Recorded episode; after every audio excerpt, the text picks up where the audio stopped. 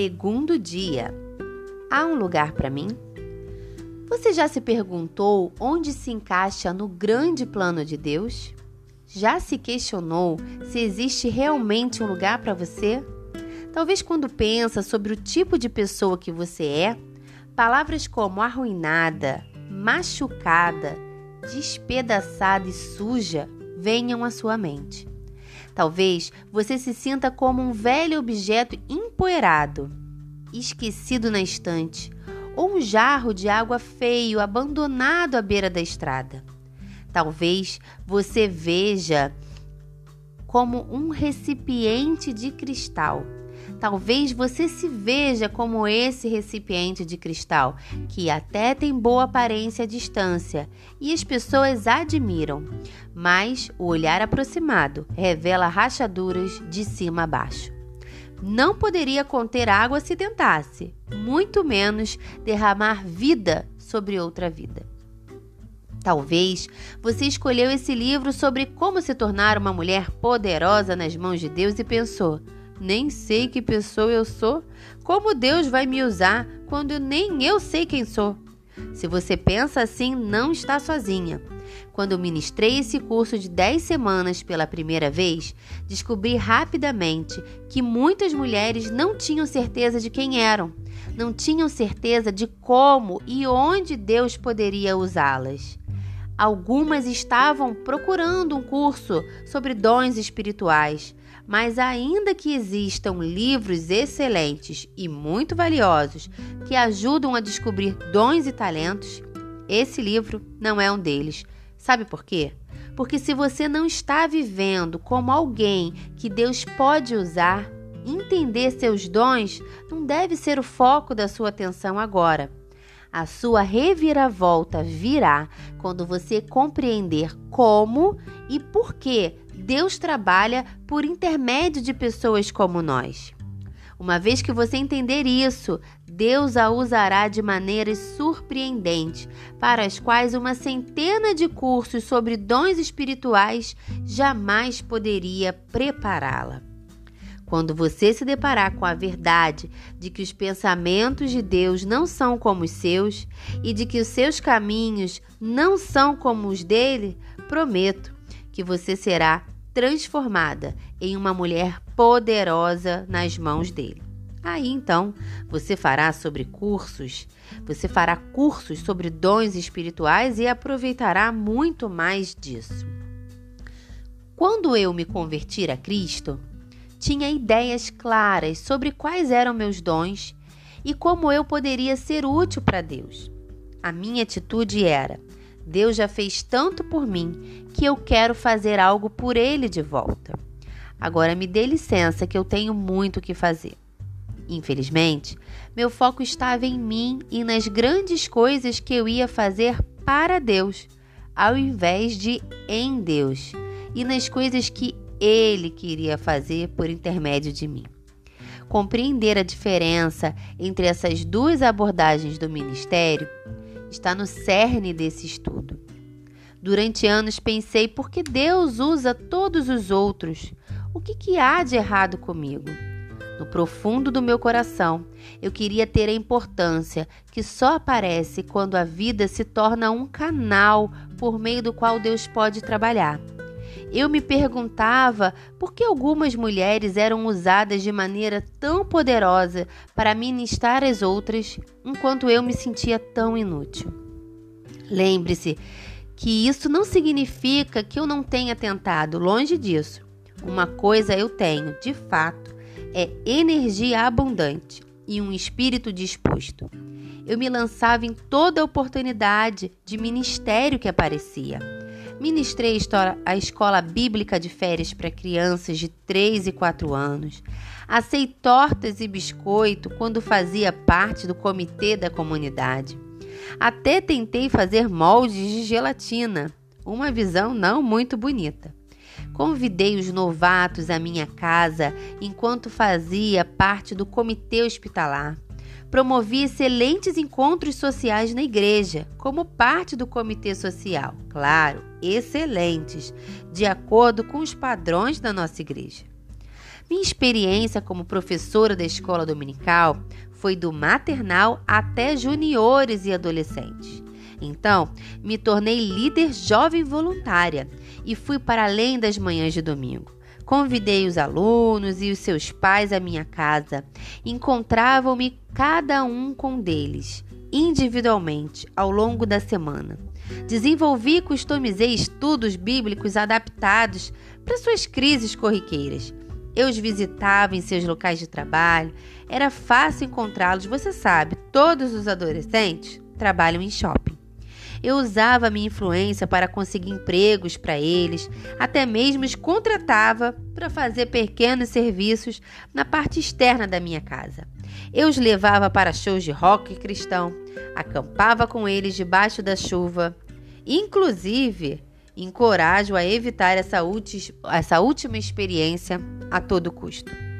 Eu me voluntariei para liderar o comitê de missões Li pilhas de livros sobre os comos e porquês, sobre história e o futuro de missões.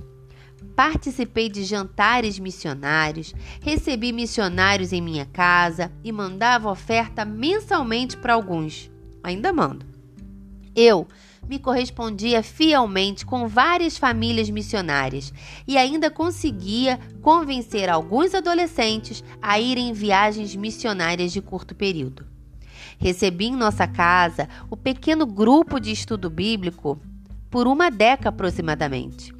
Trabalhei para a Cruzada de Billy Graham quando ele veio à minha cidade e tentei ser uma evangelista. Memorizei o plano de salvação e todos os versículos exatos. Alá evangelismo explosivo. Deixava recados para os vizinhos e colegas de trabalho todos os dias da semana. Debatia os méritos do, do cristianismo com uma apologética que colocaria John MacDonald no chinelo. Eu elogiava com entusiasmo as alegrias da vida cristã. Não vivia isso, só elogiava. Convidei muitas pessoas para irem à igreja, à cruzada, a qualquer lugar onde eu pensava que Deus poderia se manifestar. Outro projeto favorito era a minha família. Eu tenho mãe, pai e sete irmãos e irmãs mais velhas que eu, que trouxeram para a família cônjuges, namorados, namoradas, sobrinhos, sobrinhas, sogro, sogra e por aí vai eu gastei incontáveis horas em oração agonizante por eles.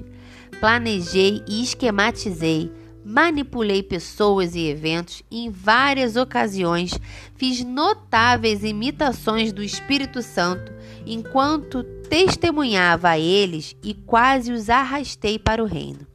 Finalmente, Deus manifestou sua misericórdia sobre minha família. Ele me tirou de cena. Ele me mudou de estado. Bem, isso tudo não é nem a metade. Como você pode perceber, eu certamente não deixava de zelar. O discernimento, no entanto, não era muito considerado. Ainda assim, não importava o quanto eu tentasse, raramente parecia que Deus estava usando-me na vida de outras pessoas.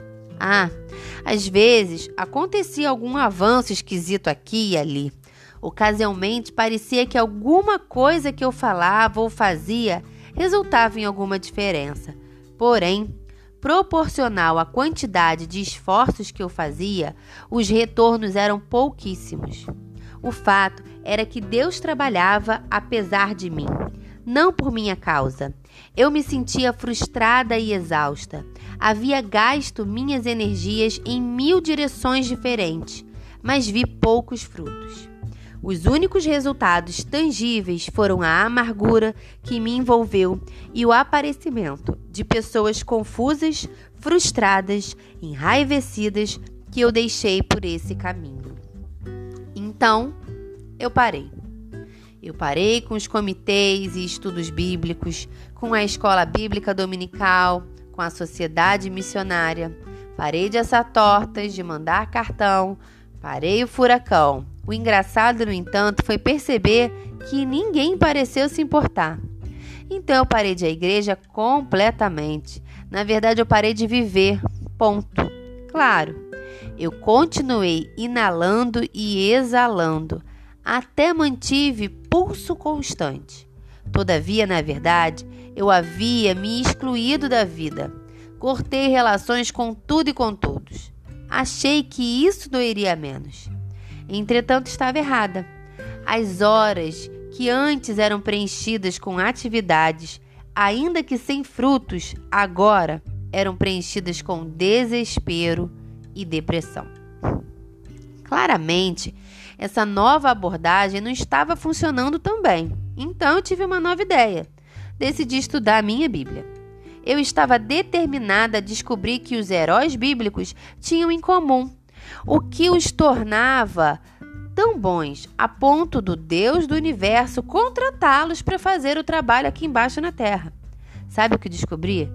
Descobri uma variedade de pessoas improváveis que eu nem poderia imaginar. De pedreiros e profetas a prostitutas e assassinos, Deus foi capaz de trabalhar mediante qualquer um que firmemente acreditasse que ele poderia e, de fato, usaria indivíduos imperfeitos. A partir do momento que eu fui gradualmente libertando minha agenda e voltando, quebrada e imperfeita, como sou para Deus, ele começou a trabalhar por meio da minha vida. Esse livro é um dos frutos desse processo. Você quer ser usada por Deus? Então abra mão dos seus planos de fazer grandes coisas para Ele e agarre-se à verdade de que o Senhor é capaz de trabalhar por intermédio de uma pessoa imperfeita, como você. Esse estudo vai te guiar por meio desse processo. Ele começa com a compreensão de quem Deus realmente é e quem você é enquanto criação dele. Isso é um processo que envolve aceitar o propósito para o qual Deus a criou mesmo que não seja a vida que você imaginava que teria. Isso requer esvaziar-se de si mesma e permitir que Deus a limpe e a preencha novamente. Então, e só então, você terá alguma coisa para ministrar aos outros. À medida que você se torna uma pessoa moldável e capaz de ser usada nas mãos de Deus, descobrirá que o ministério não é mais um fardo, nem uma lista de coisas a fazer. Na verdade, é uma simples questão de ouvir a voz de Deus e seguir na direção que ele aponta. Ao final desse livro, você encontrará um resumo dos cinco requisitos para se tornar uma mulher poderosa nas mãos de Deus. Eu a encorajo a voltar nessa linha de vez em quando, para revisar esses requisitos ao longo desse estudo. Permita que esses princípios se infiltrem em sua alma e se tornem parte do seu ser. Dessa forma, o cerne desse estudo permanecerá com você pelos anos que virão. E não é isso que você deseja quando se compromete com um estudo como esse? Quando você se sentir fora de sintonia com Deus, pode parar e repassar em sua mente os cinco requisitos para descobrir onde foi que você perdeu o rumo. Número 1. Um, Imagine-se como uma pessoa usada por Deus. Descreva, descreva o que você vê. Número 2. O que é mais importante? Compreender seus dons espirituais ou compreender aquele que concede os dons espirituais. Por quê? Número 3. Qual é a diferença entre realizar coisas para Deus e permitir que Ele realize sua obra por intermédio de você? Número 4. Qual abordagem já vista descreve melhor sua vida cristã até agora? Número 5. Qual a principal lição que você tirou do estudo de hoje? Para recapitular, compreender o que Deus quer realizar por meio da sua vida é muito mais importante do que o que você pensa que pode realizar para Ele. A chave para o ministério efetivo é compreender como e por que Deus trabalha por intermédio de pessoas imperfeitas como nós.